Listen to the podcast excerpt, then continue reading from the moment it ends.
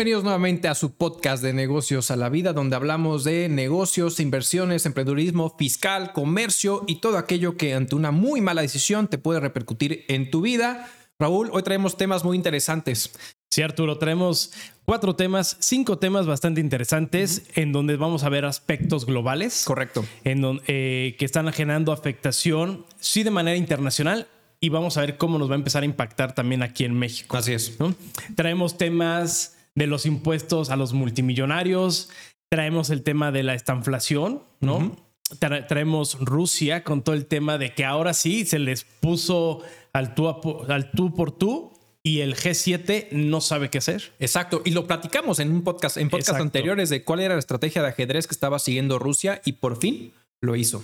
Exacto. Algo que se veía venir desde lejos, ¿no? No sé qué pasó con Estados Unidos. Las inversiones en China, para todos los que hagan inversiones, por ahí traemos eh, los comentarios de Warren Buffett respecto a cómo está invirtiendo en China. Y por último, ver cómo China nos está afectando con todo el tema del cierre de su comercio y de los puertos por un nuevo brote del coronavirus. Exacto.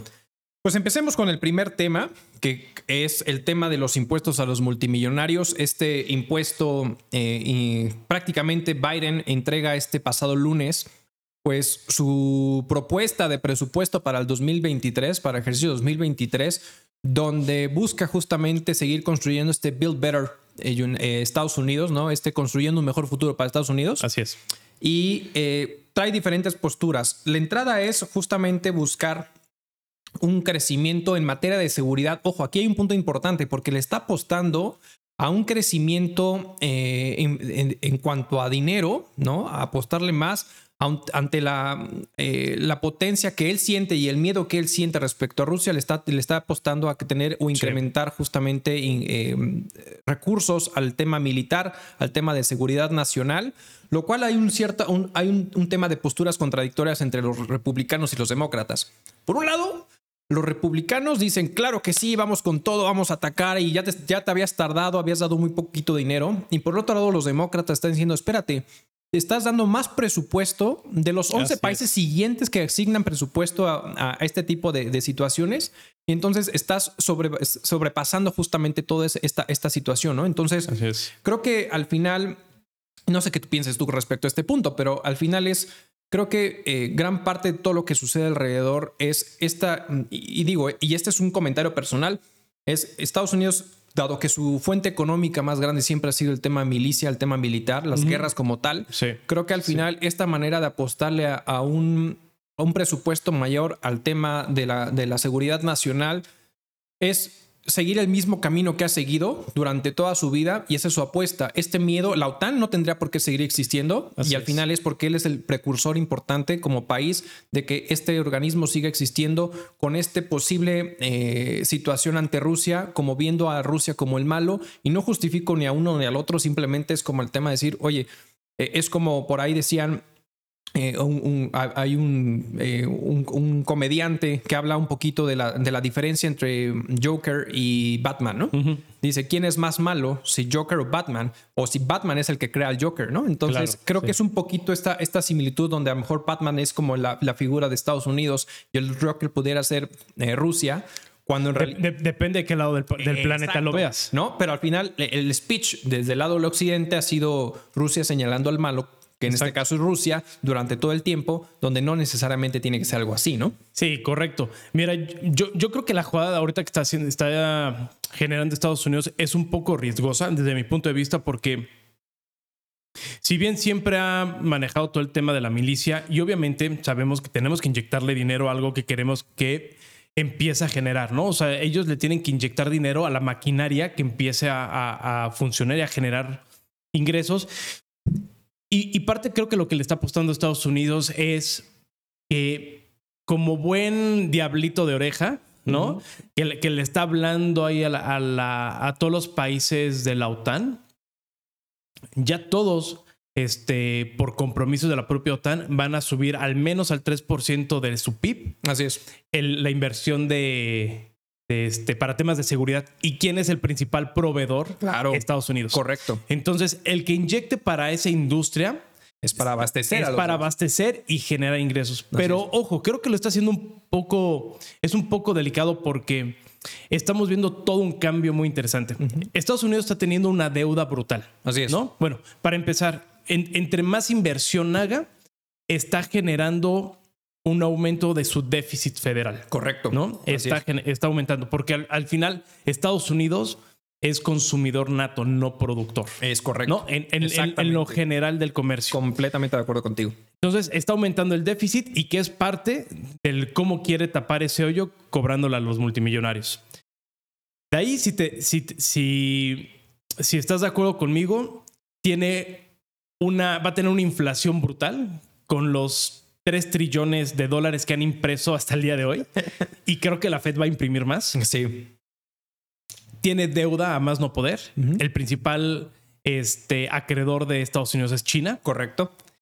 Ahorita el dólar está en una en, una cuerda floja y lo vamos a comentar más, Exacto. más tarde sobre el, la, el utilizar el dólar como cambiario para transacciones internacionales y para la compra de petróleo. Así es. Entonces, creo que todo lo que está haciendo Estados Unidos, muy enfocado nada más en, en parchar hoyos en el momento relacionados con la economía, con una visión corto plazo, creo que puede tener afectaciones a largo plazo. Completamente de acuerdo contigo. Y de hecho, justo aparte dentro de ese presupuesto que está generando para, eh, para el próximo ejercicio fiscal, eh, de hecho, le están apostando 6.900 millones de dólares para apoyo incluso a Ucrania con toda esta situación. Entonces, eh, le está apostando a todos los elementos de la OTAN, justamente como bien lo mencionas. Sí. Y no nada más eso, ¿eh? Y aquí es un punto interesante y, me surge un poquito la, situación de cómo, cómo puede llegar a mezclar estas, estas. Por un lado, es el apuesto al tema de la milicia, el tema de la seguridad nacional, el tema de las armas, el tema de la guerra.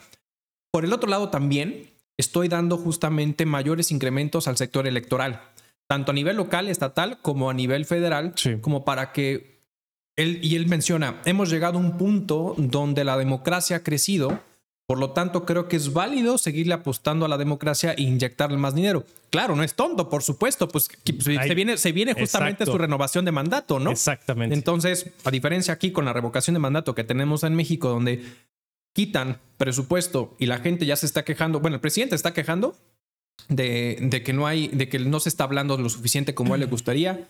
La gente se está quejando que al parecer las casillas están a kilómetros de distancia respecto a sus respectivos hogares, lo cual, eh, ah, y, es algo similar a como se estaban quejando en, su entonces eh, Texas, ¿no? Porque no tenía suficiente dinero para poder generar toda esta infraestructura. Entonces, los poblados alejados de Houston y toda esta, esta parte de Texas, pues es prácticamente similar. Entonces, Biden no es tonto. Por un lado, justamente le está inyectando lana a algo que e, es un inminente futuro para él, porque de ahí va a desembocar si continúa o no su, mandato los próximos cuatro años. Correcto, y debería de contratar de asesor orador. Exacto. él, le va a poder decir cómo, cómo hacer y mover los, el tema electoral a, su conveniencia. Exacto. Pero regresando a, este punto, a ver. Biden ahorita quiere poner un impuesto Así ¿no? a los multimillonarios. Exacto. Pero para aquí, aquí es chistoso porque, ojo, está hablando a los multimillonarios que, que tienen una, una fortuna arriba de 100 millones de dólares. Correcto. Con ciertas, con ciertas puntualizaciones hasta un tanto preocupantes porque te dice, aún y cuando tengas incluso ya sea bienes, dinero líquido o inversiones, ¿no? que aun y cuando todavía no generes o no te paguen rendimientos, se considera como parte ya de un ingreso que vas a tener y por lo tanto se acumulen tus 100 millones de dólares. Es decir, todavía le, va a cobrar impuestos o va a considerar, ¿no? Más, bien dicho, para empezar, va a considerar que tienes 100 millones de dólares, se va a hacer la suma cuando tú tengas eh, ingresos futuros asegurados. Así es. Aun y cuando no los tengas actualmente en tu cartera. Correcto. Y, y, eso es un punto interesante. Mira, de entrada era algo obvio que lo tenía que hacer porque eh, la economía de Estados Unidos eh, funciona a través de la deuda y la, impresión de dinero a diestra y siniestra. Entonces tiene que, de algún lado, contrarrestar ese impacto económico que va a tener y es a través del impuesto. Como bien lo mencionas, aquí el punto interesante es es ese cúmulo de los 100 millones de dólares que pueden tener la gente y personas particulares, o sea, el individuo o las empresas. O las empresas. las empresas como tal tendrían que pagar un impuesto mínimo del 20%. Y justamente dice, Si tú ya vienes pagando un impuesto similar, no te voy a pedir que pagues más. Simplemente, eh, si ya lo vienes pagando, no pasa nada. Pero si estás pagando el 10, el 15%, tienes que pagar la diferencia para llegar al impuesto mínimo del 20%. Exacto, que, ahí empezamos con temas desproporcionales, ¿no? Todo esto empezó por tema de Trump, si recordarás, ¿no? Porque Trump fue de manera estratégica, dijo, vénganse, vamos a bajar el, ISR o los, impuestos a las empresas, a los empresarios con, con, la finalidad de atraer más inversión, que no salgan. Que no salgan. Porque muchas empresas, como, por ejemplo, como Apple, Amazon, estaban sacando sus fortunas a otros países para en donde la tasa tributaria era menor. Correcto. Y con eso Trump trató de recapitalizar el país, regresar el dinero y que evitar fugas. Exacto. Biden lo que se queja es que en, el 2019, prácticamente es cuando sale Trump. Este Trump, dice que muchas de las empresas pagaban el 8, de las empresas top pagaban el 8% y algunas que no pagaban impuestos a través de esta estrategia que había puesto Trump. Pero cuando ves el porcentaje de la, de la, masa tributaria que Estados Unidos, estos multimillonarios representan el 0.01%. Correcto, nada. Es nada. Exacto. A pesar de que podemos hablar de que existen multimillonarios como eh, Jeff Bezos, Elon Musk, este, Mark Zuckerberg, Warren Buffett, etcétera. También hay empresas que son muy grandes como Apple, etcétera. Exactamente. Ahora, esta parte, a pesar de que tienen unos montos extraordinariamente grandes de ingreso, antes venían pagando un impuesto. Sí. Un 8 o no, o un 0%, ¿no? Dependiendo, ahí. Dependiendo ahí su estrategia. Su estrategia. Exactamente. Pero que ahora lo quieran subir a un 20%. O sea, es, es, es, un tema brutal y un poco desproporcional para que de la noche a la mañana te genere un impacto tan grande. Correcto.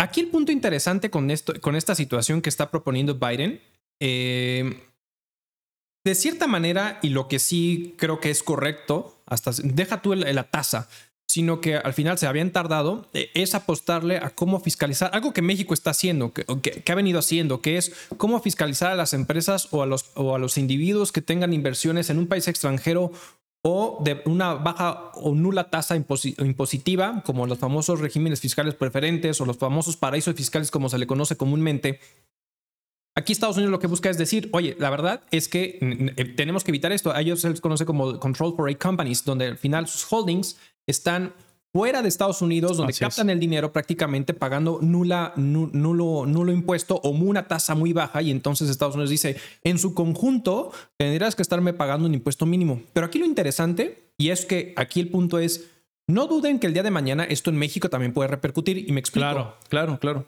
El 2021 en diciembre específicamente, la OSDE propone un impuesto mínimo global, ¿no? que se le conoce como GLOBE, que es eh, Global Anti-Base Erosion.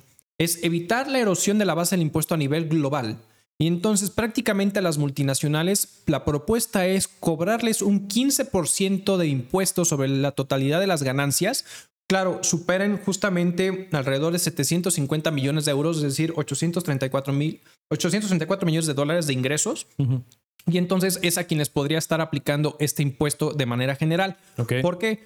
Entonces, sabiendo que México es de los países que le encanta seguir las recomendaciones de, la OCDE, porque la OCDE lo que hace es, esto es como se le conoce como la soft laws, ¿no? Que al final es meramente recomendaciones no vinculativas y que cada país va adaptando de forma local su, estructura eh, legislativa. Entonces, al final no está tan peleado con lo que está dictando la OCDE. ¿No? Lo que está haciendo Biden. Si bien Biden lo está subiendo, la OCDE está dictando justamente que exista este impuesto. ¿Por qué? Porque se, está dando, se están dando cuenta que muchas veces la estructura multinacionales de las multinacionales es estar vinculadas a países de una baja imposición y entonces dicen, ¿sabes qué?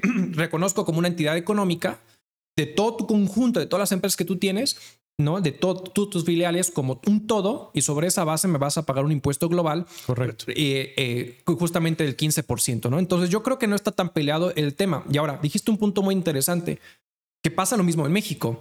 Eh, el gobierno federal, específicamente el SAT, se encarga de estar publicando las tasas efectivas de las empresas multinacionales, los grandes contribuyentes. Así es. Cuando tú volteas a ver las tasas efectivas de estos grandes contribuyentes, son muy por debajo la minería, ¿no? La farmacéutica, son muy por debajo de lo que un tras de, un, de lo que una persona que a lo mejor está generando ingresos a través de una plataforma digital, donde te retienen el 4%, el 2%, eh, X, X monto sobre el valor de la contraprestación, en tasa efectiva llega a ser superior, ¿no? Comparado contra lo que realmente las empresas multinacionales están pagando. Claro, la proporción de un 1% contra el valor total del ingreso de las multinacionales, nada que, ver, nada que ver. Pero al final esa proporción en cuanto a tu nivel de ingresos es, es justamente, para, desde mi punto de vista, no es equitativo. Sí, ¿no? correcto. Entonces, creo que para allá va toda esta parte, ¿no? Sí, mira, de hecho, un cálculo que estaban haciendo ahí es que con, con si, si, llegan a aprobar este impuesto, simplemente Mark Zuckerberg tendría que pagar 17 mil millones de dólares de impuestos. Sácatelas. O sea, 17 mil millones. Es un mundo de dinero. Así es.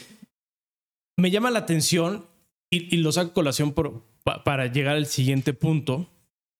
Eh, ¿Te acuerdas cuando arrancó Shark Tank en Estados Unidos Sí. de Kevin Sí. Olney? Olevy? Olery, creo que se llama. Bueno, el famoso, yo creo que Mr. Mr. Money o. Sí, Mr. Money. Le Sí, decían, no, creo que sí. Se saca un, un tweet en el cual dice que por qué se le va a cobrar a los, a los emprendedores el dinero, si, o sea, estos impuestos, si estos emprendedores son los que generan este trabajo y no al gobierno de Estados Unidos. ¿no? Correcto. Y esto es un punto que, que si bien yo siempre lo he dicho y en otros podcasts, cuando si nos han escuchado, yo siempre estoy a favor de que todos tengan que pagar impuestos porque al final vivimos en una sociedad y todos deben de contribuir. Correcto. Y ojo, no digo que no vayan a pagar impuestos, ¿no? Creo que todos deben de pagar impuestos de manera equitativa, como bien comentas. Pregunta, ¿crees que en este momento sea algo óptimo para la situación de Estados Unidos? Porque tenemos muchos factores y, y- y varios los comentamos en un principio. Para empezar, sabemos que estas empresas van a generar, siempre van a tener, uno, estrategias fiscales Agresivas. agresivas, la posibilidad de mover su industria, su corporativo, su dinero a cualquier parte del mundo. Justo. En Estados Unidos lo hemos comentado, cómo se maneja el tema de los congresistas, Sí. ¿no? El cómo se generan las aportaciones directas a las El empresas. sobre amarillo, diría nuestro buen el, presidente. el sobre amarillo. sobre amarillo. Entonces, si estamos ahorita en un tema de deuda, de poca liquidez, en donde hay una alta inflación, en donde eh, como gobierno tienes un déficit, ¿crees que está, o sea, tú, tú- ya, qui- quitemos la parte económica, la por- ¿tú, ¿tú crees que es una estrategia correcta tratarle de pegar a las empresas que están generando dinero, inversión, innovación, por tratar de eh, tapar un parche? Yo creo que ahorita no es el momento por lo que se está viviendo. Sí, perdón, rapidísimo, ya la proporción Ujú. de que tenían, no pagaban o pagaban un 8% a que se puedan ir a un 28%. Correcto. Yo creo que justamente aquí el punto interesante con este, esto, esto que planteas, si bien a lo mejor el timing no es el correcto, para allá va todo. Correcto. Para allá va. O sea, porque esto es un planteamiento que se ha venido viendo donde al final es los que más tienen menos pagan en cuanto a la proporción, justamente lo que comentabas un momento. Entonces, a lo mejor el timing no es el correcto. Trump lo que hizo, y creo que lo intentó hacer bien para su industria, para su sector, es decir, no quiero que se vayan del país, por lo tanto, te bajo la tasa de, en lugar del, del, del, del 28%, si no me equivoco, que estaba, Sí, sí, sí. a un 21%, ¿no? Correcto. Entonces, al momento de que Biden le, ponga esto, puede justamente generar estrategias donde yo mejor me voy. Tesla. Tesla, a diferencia de todas las demás empresas, sí tiene su industria en Estados Unidos. Y es quien genera empleos en Estados Unidos y es que quien está generando industria en Estados Unidos. Pero le están Algunas plantas. O sea, Sí, tiene otras Sí, plantas sí, en. China. Sí, exacto, exacto. Pero al final es su, su holding, su principal, no está como, not, como, como Apple y toda esta parte que, que están distribuidas en cuanto a las ganancias para pagar menos impuestos, como a diferencia de Tesla. Tesla le están haciendo ojitos a Alemania.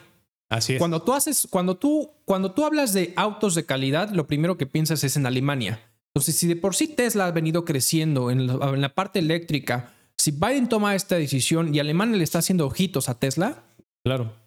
Elon Musk le va a decir, ¿sabes qué? Con permiso, compadre, ahí nos vemos, allá me están... Y aparte me va a incrementar porque si al final, si ya traigo un, un, un cierto criterio de cómo ven mi Tesla, irme a Alemania, va a ser como decir, en Alemania se concentran los autos de calidad, ¿no? Tema de percepción, ¿no? Claro, sí. Entonces, sí creo que puede ser un, un parteaguas donde decir a empresarios puede llegar a mover sus sectores o aceptan las ofertas de otros países como justamente es en este caso que estoy planteando. Entonces, yo creo que el timing no es el correcto, no obstante, sí para allá vamos, ¿no? Sí, y que al final, y que de ahí me quiero brincar al siguiente tema, es que las empresas tienen proyecciones, ¿estamos de acuerdo? Sí.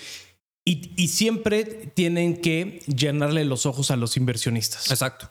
Entonces, si el día de mañana Apple se ve afectado, Sí. ¿qué va a hacer? Va a subir el precio. Sí, claro. O va a sacar otros estúpidos pañuelos que te cuestan 600 pesos para limpiar el iPhone. ¿no? Es correcto. O, o te va a decir, ¿sabes qué? Ahora, por cuestiones ecológicas y de, de caja, te voy a poner el cargador, como ya lo hice, en una cajita, el celular en otra cajita, el instructivo en otra cajita y todo te lo va a vender por separado y al final nos van a venir a nosotros a afectar. ¿no? Así es. Entonces, cuando tenemos la situación, cuando, cuando se, eh, se conjuntan todos estos factores, que estamos hablando de una inflación, de una reducción de tema de empleos, Correcto. ¿no? Que Estados Unidos lo está teniendo, México no se ha levantado, muchos países tampoco se han levantado después de la pandemia. Tenemos bajo poder adquisitivo y, empiezan a subir los precios de las cosas. Entonces estamos en un escenario que se denomina esta inflación. Correcto, correcto. El tema de esta inflación es un, es un fenómeno eh, muy, muy raro que se puede llegar a dar porque generalmente cuando hay inflación, la, eh, re- realmente la, eh, la economía, perdón, el- la adquisición, ¿no? Baja porque obviamente, más bien, la inflación baja cuando no hay, hay un estancamiento económico porque realmente no hay una, un parteaguas para justamente hacer las transacciones comerciales. Entonces, por lo Sí. tanto, la inflación baja. Aquí el punto es que estamos viendo por presiones, presiones económicas, tanto decisiones internas como externas, están provocando que la inflación se esté generando, se esté yendo a las nubes en, en todo momento, tanto en México como en otros países. O sea, al final no es un tema específicamente de México, sino son Correcto. diferentes países. Pero a eso añádele que no estamos teniendo un crecimiento económico donde se están viendo recortes de crecimiento económico que ha dictado justamente el INEGI como de manera particular. Entonces, esto provoca que este se dispare el tema de inflación, que se reduzca el crecimiento económico y por Exacto. lo tanto, entonces entramos en algo que se llama estanflación, ¿no? Así es. que es justamente que si bien no se ha declarado, porque México no se ha declarado ni otro país ha declarado que está, está en ese proceso, la realidad es que parece que para allá estamos o para allá vamos o ahí estamos, ¿no? Porque justamente se está separando esta brecha y con ello trae diferentes situaciones. Y justamente por ahí, el día de ayer o antier, vi por ahí una nota que decía, SAT, SAT, ¿no? Nuestro, nuestro fisco federal, afila los dientes ante el bajo ingreso o el bajo consumo. Claro, porque si no está habiendo ingresos, no, va- no está habiendo consumo, Claro. por supuesto que entonces no va a haber impuestos suficientes para poder recaudar ingresos para la federación y entonces ¿qué van a hacer? Voltear a ver hacia ejercicios anteriores. Y por lo tanto, las facultades de comprobación de la autoridad van a ser mucho mayores, van a ser eh, mucho más agresivas al pie del cañón, también como el tema de la, eh, la- eh, eficientar la fiscalización, los correos electrónicos, electrónicos que reciben constantemente van a ir en aumento porque necesitan recaudar, eficientar la recaudación, porque justamente estos factores económicos van a provocar que no consumas, que no puedas comprar, que el sector inmobiliario pueda estar parado en, en- en cierto, en ciertos rubros, que el sector del consumo puede estar en- eh, detenido, porque hemos visto cómo las bolsas están incrementando, ¿no? Es decir, la- las bolsas, eh, los, la- los reportes económicos de las empresas han estado creciendo, lo cual no quiere decir que esté correcto o esté, no, correcto, más bien completamente bien. Ya que me explico. Si tú haces una comparativa, ¿no? En cuanto al, en cuanto al crecimiento de los, del reporte de las empresas, dices, ok, van, van, van incrementando, pero la pregunta que tendremos que hacer es, ¿van incrementando porque el valor del precio del producto incrementó o porque el volumen de venta del producto incrementó? Y la realidad lo que nos estamos percatando es que el volumen del producto no ha incrementado, Sí. pero sí la venta, sí el ingreso. Lo que quiere decir es que cada vez menos personas están comprando porque no están pudiendo comprar porque Claro. no, hay, no, hay, no hay ingresos, no hay dinero, ¿no?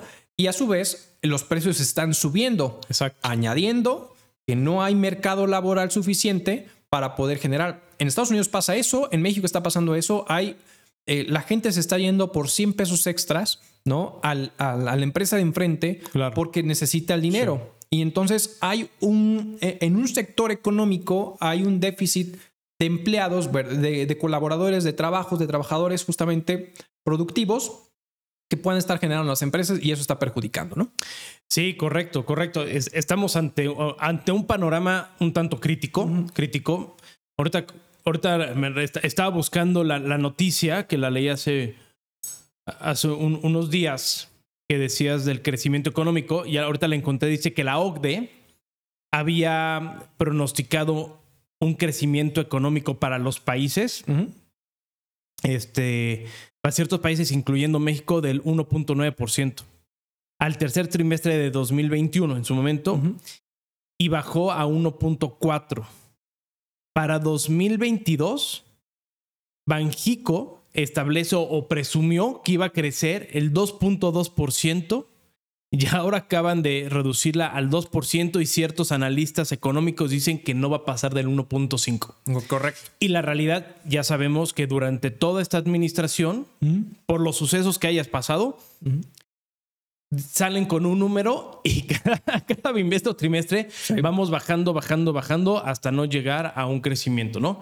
Entonces, si, si, siempre empezamos con, con números alegres, incluso en algún momento se llegó a pensar de un 4% cuando recién inició esta administración. Dijo que un 5%, aunque le doliera a los conservadores neoliberales. Y terminamos en, creo que en un 1%, o no, no rozando el 2%. Exacto. Entonces, si ahora empezamos con el 2%, pues podemos llegar a un tema negativo. Correcto. Y el problema, tanto para México como para los demás países, es que están buscando esta parte de cómo recaudar.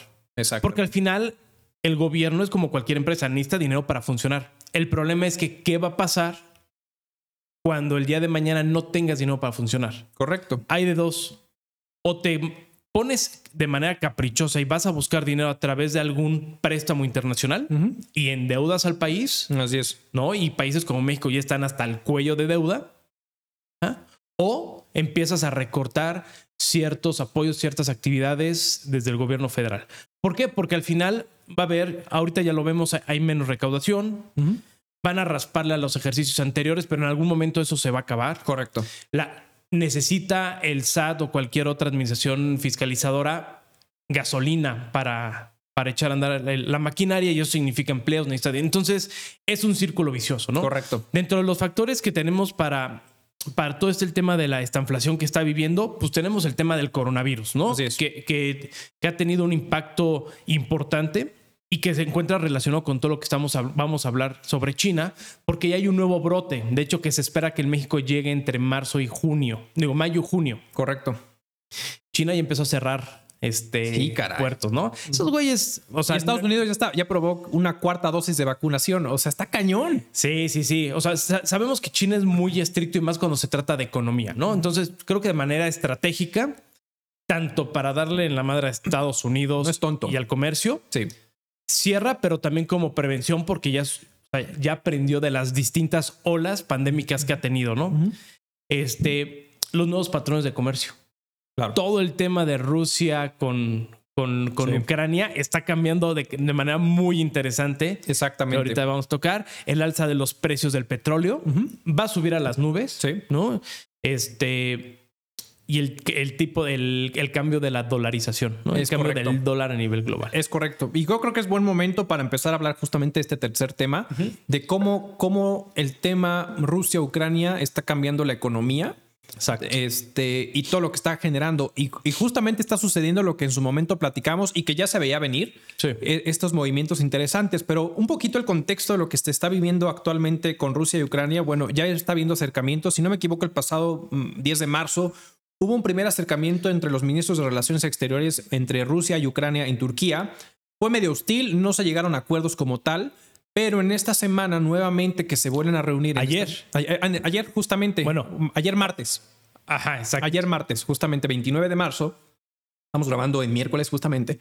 Entonces, eh, ayer en martes 29 de marzo se vuelven a reunir en, en Estambul, ¿no? Y empieza a haber una reacción mucho más positiva respecto al tema del acercamiento de eh, Ucrania y Rusia. De entrada, a principios del mes de marzo, Rusia empieza a generar eh, o, empieza a apoyar, bueno, más bien, empieza a generar los andadores este, humanitarios, humanitarios específicamente Kiev y en otras dos zonas, tanto del sur y el norte del, país, para poder ayudar a los 1.7 millones, creo que, de refugiados que ya había por ahí eh, eh, justamente contabilizado y como para darle refugio. Entonces empezó a bajar un poquito esta, esta situación. Digo, no, no, justifico la invasión para nada y no justifico para nada su, como, su reacción militar.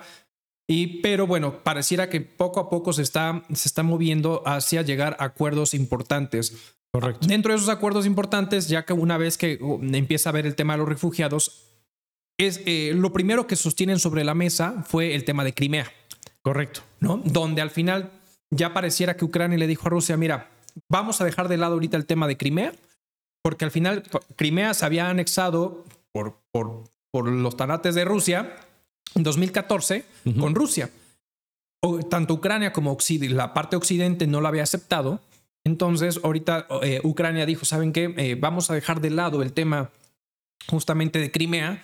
Vamos a ir a hacer las negociaciones en, durante estos próximos 15 años. Y dentro de las cuestiones positivas, si es que lo cumplen, es que durante esos 15 años no va a haber hostilidad militar. ¿no? En lo que se resuelve ese punto. Entonces, pareciera que ya hay un poquito eh, esta, eh, este, este acercamiento, pues no sé llamarlo amistoso, pero por lo menos un acercamiento entre los ministros de Relaciones Exteriores de ambos países, como para ir eh, sacando o dándole una salida como tal a todo este conflicto. Aquí un punto es que pareciera que Ucrania dijo, efectivamente no me voy a la OTAN, pero con la ONU sí quiere firmar un convenio donde eh, quiere buscar que Ucrania, Ucrania sea un país neutral, pero protegido militarmente. Sí, por Canadá y Polonia y algunos otros países. Y sí, digo, está bien.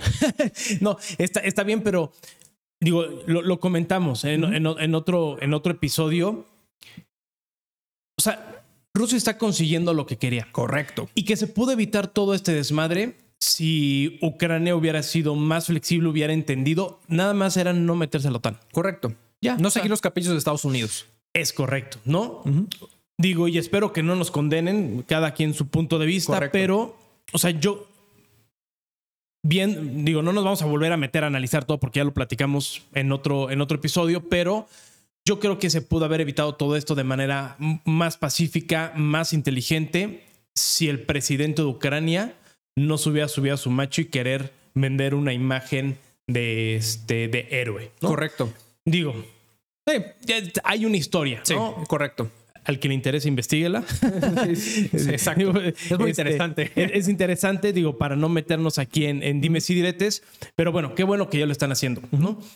Pero ahora, qué está pasando. Porque esto nada más son jugadas estratégicas que, que Rusia ya sabía que iba a pasar, China ya sabía que iba a pasar. Y todas las eh, sanciones que Estados Unidos empujó de manera directa o generándolas él o empujó a sus miembros de la OTAN y a todo el mundo, a todo el mundo a generarlo, provocó que se lograra el objetivo o uno de los objetivos de Rusia. Correcto. Que era empezar a generar esa dependencia de, perdón, empezar a, eliminar esa dependencia de Estados Unidos en distintos sectores y arrancando principalmente por el tema de energía. Hablando recursos naturales, petróleo, gas. Exactamente. Y ahí es un punto interesante porque justamente lo habíamos platicado anteriormente, cuál era la jugada estratégica. Si ustedes recordarán en aquel entonces, eh, cuando platicamos de ello, es que casualmente antes de la invasión, Rusia legaliza el tema de las criptomonedas. Así es. Como tal. Entonces, ¿qué quiere decir que al final... Perdón, y, y ya años antes, China y Rusia ya estaban trabajando Correcto. en un esquema paralelo al Swift. Exactamente, de tal suerte que lo que buscan y hacia allá va el mundo, hacia allá va todo, es evitar o, quitarle o, quitarle poder a Estados Unidos o a la moneda americana eh, ese poder que hoy tiene porque prácticamente es quien tiene el poder del, eh, del mundo a través del SWIFT y todo ese tipo de situaciones. Y ahorita es, justamente estamos viendo cómo eso está cambiando y posiblemente posiblemente y, que cambie antes de lo que teníamos previsto justamente con todas estas modificaciones. Ahora, Rusia aprueba justamente el tema de las criptomonedas antes de invasión. ¿Qué sucede? que al final empiezan a haber sanciones económicas hacia Rusia. Vimos diferentes sanciones. ¿Qué son esas sanciones? Aranceles principalmente, ¿no? Cuestiones arancelarias.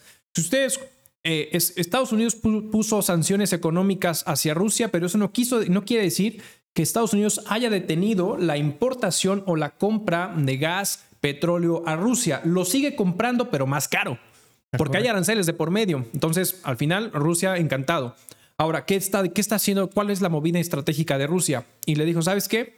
Para todos los países hostiles, es decir, todos los que están en contra, todos los que me pusieron sanciones económicas, afortunadamente no para México, este es, necesito que me compres el gas principalmente en rublos. Exacto, en su moneda. En su moneda. ¿Eso qué quiere? Eso es lo que, ¿qué es lo que puede llegar a provocar? Fortalecer la moneda rusa con esta, con esta situación o con esta decisión. Obviamente a los países hostiles y dentro del G7 ya dijeron que no va, no están de acuerdo con esa postura, pero Rusia va a decir, tú tienes, tú me diste sanciones económicas, ahí te van las mías. Esas sanciones económicas que tú me estás, que tú me estás este, dando, pues al final me van a repercutir económicamente. Claro. ¿Qué hace Rusia? junto todos los lingotes de oro que tengo, respaldo mi moneda porque yo sí tengo toda esa parte. es lo que te iba a comentar, exacto. ¿No? Entonces dices, yo sí tengo eso y va con el rublo. Exacto, porque ahora lo que está haciendo Rusia es decir, por eso ya lo tenía todo pensado desde antes, ¿no? Decir, oye, yo estoy soportando como, como de hace mucho tiempo este, o como se manejaba anteriormente. yo estoy soportando mi moneda en oro. En oro que tengo aquí. Exactamente. No, lo tengo en otro lado, ni es virtual, ni nada. Lo tengo conmigo. Lo tengo aquí. En comparación de a un dólar, en el cual, pues sus reservas de oro ya no, ya no es lo de antes, ya posiblemente ya ni existe o se encuentre disperso. Correcto. Pero Rusia dice, oye, yo lo tengo aquí. Y otro de los puntos que, como bien comentas, es voy a empezar a aceptar criptomonedas. Exacto. Muchos de los países hay muchos países en el mundo que de manera muy silenciosa empezaron a acumular criptomonedas. Ojo, los gobiernos. Sí, los gobiernos. Los gobiernos. Entonces, ante un tema de oro o escasez de oro o la, o la complicación que genera tener un oro, mover un oro, se cree que en algún futuro la criptomoneda o el Bitcoin puede ser también un soporte para sustentar una, una moneda. Y que en el caso de Rusia va, a poder tener los dos. Así es. ¿no? Tenemos Japón. Japón tiene mucha acumulación de, de Bitcoin. Estados Unidos tiene mucha acumulación, lo mismo que Corea, Europa, etc. Entonces, a pesar de que muchos países supuestamente no lo están aprobando por no estar centralizado, la realidad es que muchos gobiernos están comprando criptomonedas Así es. para tenerlas como parte de su reserva. Correcto ante todo esto es en donde el dólar va a empezar a tener problemas, porque como bien dices, Rusia ya dijo, si quieren, compadre, si no, no me compren. Y lo va a empezar a hacer efectivo a partir del primero de abril. Así es. O sea, estamos hablando de este viernes. Y Alemania ya dijo que no puede, no puede prescindir de Rusia. Exacto, exacto. De, hecho, también sale un comunicado que dice que ni siquiera dos Arabias Sauditas pueden suplir lo que, lo que, Rusia, tiene. Entonces, Ojo, aquí ya va a empezar a hacer el nuevo cambio, como dicen, el nuevo orden monetario, en donde el dólar empieza a ser una moneda secundaria, porque para temas de petróleo, temas de gas o temas de ciertos energéticos impulsados principalmente ahorita por Rusia, el dólar ya no va a estar de por medio. Correcto. Y si ahora dicen, oye, está bien, yo te compro o yo te pago o te, compro a través de rublos, Perfecto, vamos a hacer una transferencia en donde haya un cambio. Correcto. Y ahí es en donde Rusia, China y otros países pueden decir, no, ya no a través de SWIFT. Exactamente. Puede ser a través de criptomonedas si tú gustas. ¿Por qué? Porque así rompen otra vez el lazo así es. del dólar y dejan al dólar aislado con uno de los materiales hoy en día más apreciados que es el oro y es el, petróleo y es el gas. Correcto, completamente de acuerdo. Y justamente aquí en esta parte, y así lo expresó abiertamente Rusia, es países hostiles me pagas en rublos. países amigables o amistosos, es decir, que no impusieron sanciones económicas como lo, como lo platicamos en su momento, México no, me lo vas a poder pagar en tu moneda. Y la Turquía le dijo, me lo vas a poder pagar en liras turcas. A, eh, a China le dijo en yuans. O si gustas, en Bitcoin. ¿No? Entonces, eso, ese comentario se está, e, e, esa situación prácticamente ya se está materializando. Aquello que pensamos que no pudiera suceder, está sucediendo hoy en día con estas decisiones de Rusia. Y entonces, eso está generando incluso que pueda disparar el Bitcoin. El Bitcoin ha venido creciendo ahorita. Creo que bajó hoy muy temprano. Está 47, 600 ahorita. pero ayer, ayer en la noche estaba 48. Exacto. Entonces, ahorita ha estado en, en, ese, en, esa, en esa ambigüedad o en ese, en ese este, sub y baja, ¿no? Pero al final, esto en un momento dado puede llegar a disparar el tema del Bitcoin y las criptomonedas en general. Ahora, em, aquí el punto interesante para justamente brincar al, último punto es China, eh, si bien sabemos que ha tenido muy buena relación con Rusia, le ha, generado como eh, vaciladas o ha sido como oscilante entre, no ha puesto realmente una postura concreta decir voy con Rusia o no voy con Rusia. Ha estado como oscilante de yo te apoyo políticamente. políticamente. ¿no? Porque yo rescato, pero no hago. Incluso se va, justamente se piensa reunir en Bruselas, ¿no? Este, nuestro buen presidente Xi Jinping, ¿no? Este. Tiene, nombre de chilito, ¿no? dulce, chilito. dulce picante. El, chilín. El, chilín. Quiero un piquín, por favor. Entonces, este. Pero justamente y porque uno de los planteamientos que hizo es que al parecer una de las inversiones chinas que iba a hacer en Rusia la detuvo hace unos días. Ok. Entonces, estos, en dado caso que se, realmente se llegue a concretar, pudiera estar generando una vacilada entre Rusia. Es decir, yo creo que está moviéndose conforme a la marea del mar. China no es tonto. No, no, no. No es nada, tonto. Nada. tonto. Entonces, tan no es tonto que justamente ha tomado estas decisiones de su economía, ¿no? Eh, centralizada, porque él le él, eh, donde todo lo maneja, eh, es un gobierno autoritario. China es un gobierno autoritario. Y justamente ahí quiero brincar al, punto, al, último tema, el tema 4, si así me lo permites que es China es un gobierno autoritario que ha venido generando o eh, quitando o tomando decisiones muy, muy agresivas respecto a sus empresas. ¿Qué pasó con Evergrande? Claro. ¿Se acuerdan cuando platicábamos eso? El tema de Evergrande, al final China dijo, no voy a rescatar. Y no va a rescatar. Eh, y empujó. Y em- empujó para que tronara. Empujó para que tronara. ¿Por qué? ¿Qué sucedió? Ustedes recordarán con el tema de Evergrande, bueno, tenía estos temas de incumplimientos. Prácticamente ya tenía su dinero o gran parte del dinero en caja como para poder hacer frente a los compromisos futuros. Pero ¿qué pasó? Los bancos dijeron, no, no confiamos. Así es. ¡Pum! Le congelan las cuentas y entonces Evergrande empieza hacia abajo. Le congelan las cuentas, no confiaron en en el proyecto de Evergrande y entonces eso justamente está provocando que vaya para abajo y China dijo, yo no voy, ¿no? Yo no voy, yo no te rescato. ¿Por qué? Porque le están apostando al tema de lo colectivo sobre lo individual y lo mismo pasó con el, dueño de Alibaba, ¿no? Sí, correcto, correcto. De hecho, se tuvo que esconder y todo porque había una persecución en contra de él. Exactamente. Y es chistoso porque a, luces, a, es, abierto que, China es una economía centralmente planificada, ¿no? China maneja su economía, China manipula su moneda de forma muy inteligente porque ellos lo que buscan es el, el crecimiento y el desarrollo a largo plazo, ¿no? Y se va sobre lo colectivo a lo individual. Correcto. Entonces, digo, eso ha llevado a que China es un monstruo. China es la mayor potencia a nivel mundial. O sea, tiene una caja, un flujo brutal.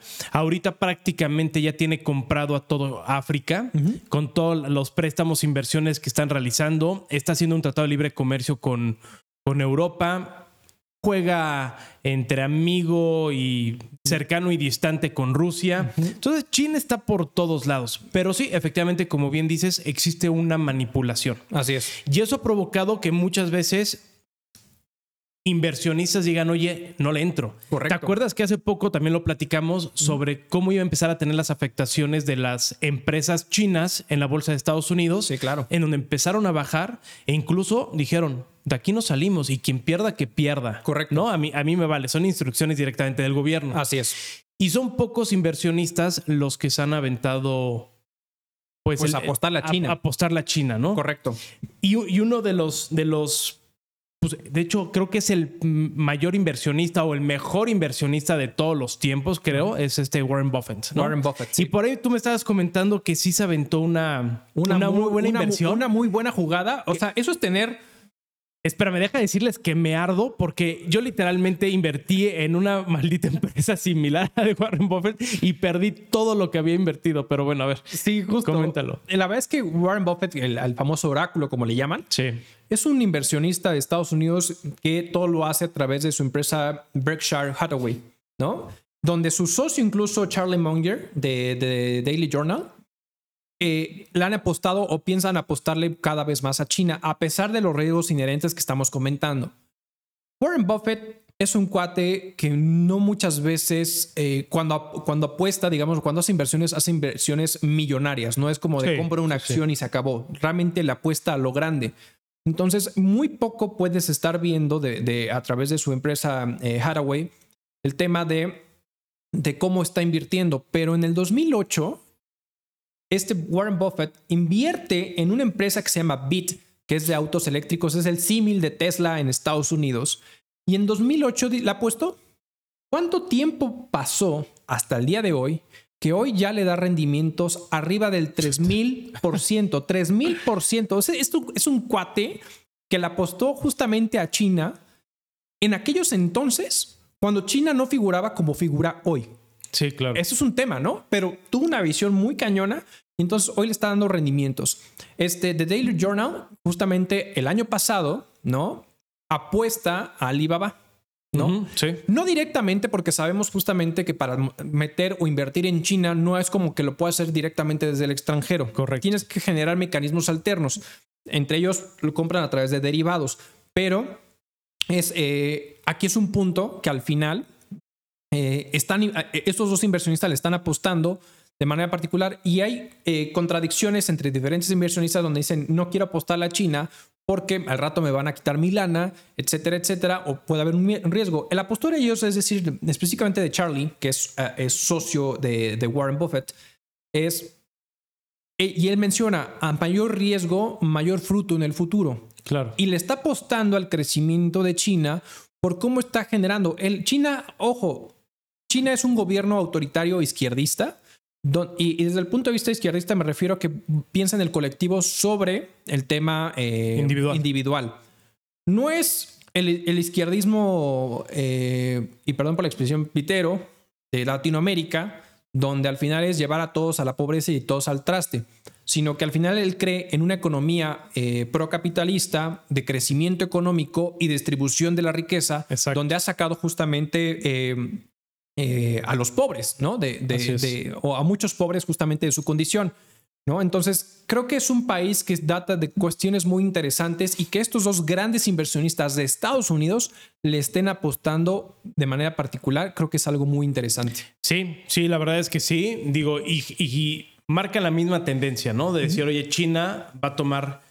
Ya la, ya la tomó, pero digamos que para temas públicos o comerciales o de difusión, China va a tomar apenas el control, ¿no? De lo como Estados Unidos tenía el control a nivel mundial. Así es. Chi- Chi- China ya es muy fuerte, económicamente es muy fuerte, políticamente es fuerte, es muy inteligente, sabe cómo trabajar las cosas y no se tienta el corazón, Correcto. ¿no? Eh, y sabe el impacto que tiene. Ahorita parte de lo que estábamos hablando, por ejemplo, el tema de la estanflación. Ahorita lo que está haciendo China es, oye, empezaron otra vez los brotes. Cierro. cierro, adiós. Oye, es que qué va a pasar con el producto, con que si, si lo mandamos a otros países, no importa, cerramos. Así es. ¿A quién daña más eso? Exacto, al exterior. Exactamente. Porque China de manera interna sabe controlarlo. ¿no? Exactamente. ¿Hay, ¿Hay ef- efectos colaterales internos? Sí, pero creo que hasta cierto punto medidos. Así es. Pero ¿qué es lo que hace China también? O sea, de manera muy inteligente, ahorita en esta situación en donde sabe que Estados Unidos es su principal mercado, en donde existe una dependencia, en donde la economía de Estados Unidos no está siendo nada fuerte, en donde se le viene un problema a, a Europa por todo el incremento de costo que va a generar. Y ojo, señores, a nivel mundial, porque tanto Rusia como Ucrania generaban petróleo, gas, minerales, agricultura, o sea, son unas potencias exportadoras. Así es. Entonces, con todo este alza, alza de precios y con el cierre inmediato de China, China está como empujando y manipulando hacia donde él decide. Porque, ojo, Y esto, y esto lo considero así porque con el brote que tuvo de coronavirus, lo cerró antes a como cerró con los niveles de inicio de la pandemia. Correcto, definitivamente. Entonces, como que de repente digan, oye, de repente haces ese brote cuando ya pasaron dos años, donde ya hay vacunas, donde ya hay un control, donde China, literalmente, ustedes saben, hace un hospital en dos días, ¿no? sí. Para hacerlo. Sí. De repente decide, ante toda esta turbulencia mundial, decide cerrar. Que, que- que creo, creo que hay, hay, hay factores más allá Sí. que está pensando China y no solamente el tema de coronavirus y que también está mandando una señal de vean qué dependientes son. Exactamente. Y yo creo que de entrada, dentro de las posturas o de lo que le está apostando China, es estamos viendo cómo las monedas están teniendo estas variaciones por todo lo que está generando el tema de la inflación, el tema económico, etcétera. Pero al final es, yo creo que China dentro de sus eh, interiores eh, eh, está buscando que su moneda tampoco se infle tanto porque no le conviene para cuando salga toda esta situación puedan decir y voltear, ya ves Estados Unidos, tu moneda está sobre, sobrevaluada, mejor vénganse al mercado chino con una moneda mucho más estable, que es lo que está buscando justamente China, y entonces pueda dar un revés interesante y entonces sí, agárrense, porque toda aquella economía que está completamente sujeta al dólar americano puede eh, generar justamente repercusiones en el futuro. ¿eh? Exacto, exacto. Oye, digo, ya nada más un último punto, porque ahorita qui- qui- quise ver cuánto es la reserva que tiene China. Al, al último dato que lo tengo aquí, solamente en, de, noviembre, de noviembre de 2021, solamente de puro dólar, tiene una reserva de 3.200 billones de dólares. Wow. Solamente de dólares. Ojo, reserva. No estamos hablando ni siquiera el tema de deuda. Así es. ¿no? Este, digo, me, me llamó mucho la, la atención este, ahorita de lo, de lo que estábamos comentando. Y ojo, ¿eh? En septiembre eran 17, 17 al avance del dato septiembre. Bueno, ya, ya son temas generales, pero bueno, me, me llamó mucho la atención. Entonces, pues bueno, se, se vienen Sí. cambios interesantes. Se vienen cambios muy Hay interesantes. que tener mucho cuidado sobre cómo nos va a afectar aquí en México. Correcto. Viene poco crecimiento, viene alza de costos, poco ingreso o aumento en Inflación salarios. y las tasas, inflación, las tasas de interés que han venido subiendo también, han venido subiendo. ¿no? Que han venido justamente generando tasas de interés eh, superiores. Pero bueno, ¿algo más que quieras agregar? Pues nada, nada, nada más estén muy al pendientes. Cuiden sus dólares, los Exacto. que los tenemos ahí Eh, guardaditos. guardaditos, hay que ver cómo los utilizamos cómo antes los- de que- Exactamente. Pues muchísimas gracias a todos por acompañarnos el día de hoy. Recuerden, estamos en todas las plataformas de audio. Dale las cinco estrellas, comparte. Estamos en YouTube. Suscríbete, dale a la campanita, comenta y por favor comparte para que cada vez cre- crezcamos más esta comunidad. Agradecemos a todos ustedes que nos han venido acompañando a lo largo del tiempo. Y pues Raúl, muchísimas gracias. A ti, Arturo, gracias. Nos Hasta vemos a la siguiente.